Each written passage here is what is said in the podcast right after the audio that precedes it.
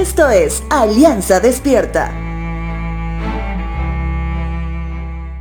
Si hablamos del temor de Dios, sin duda que el proverbista del capítulo 9 tiene mucho que decirnos.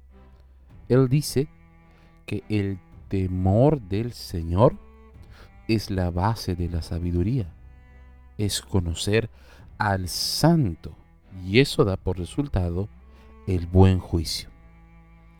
Te hablo de esto hoy porque si hablamos de temor, el mundo usualmente tiende a pensar algo completamente contrario.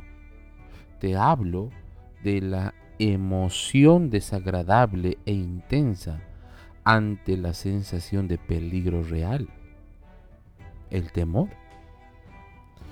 Cuán importante es reconocer, por ejemplo, que tenemos un Dios que razona. Es un Dios pensante, de personas que hemos sido creadas a imagen y semejanza de Él. Eso quiere decir que somos seres también pensantes y que además de haber reconocido que debemos vivir más por fe que por vista, creer también es pensar en ese sentido. ¿Cómo deberíamos procesar el temor de manera correcta? Hechos capítulo 24, verso 25, dice lo siguiente. Al razonar Pablo con ellos acerca de la justicia, el control propio y el día de juicio que vendrá, Félix se llenó de miedo.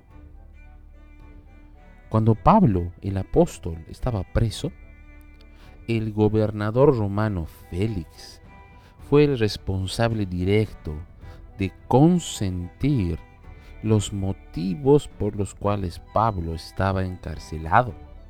Sin embargo, cuando el gobernador escucha el testimonio de Pablo, se convierte en un ser que razona, comprende lo que verdaderamente significa la justicia se sorprende de la mansedumbre de Pablo ante un juicio injusto y por sobre todo siente la sensación desagradable de peligro al conocer el juicio que viene para el mundo alejado de Dios. El temor que controla al mundo está alejado del temor de Dios. Esa clase de temor que nos lleva hasta el lugar santo para adorar y que el Espíritu Santo de Dios nos llene de todas las características de un fruto que es producto de una vida entregada al Señor.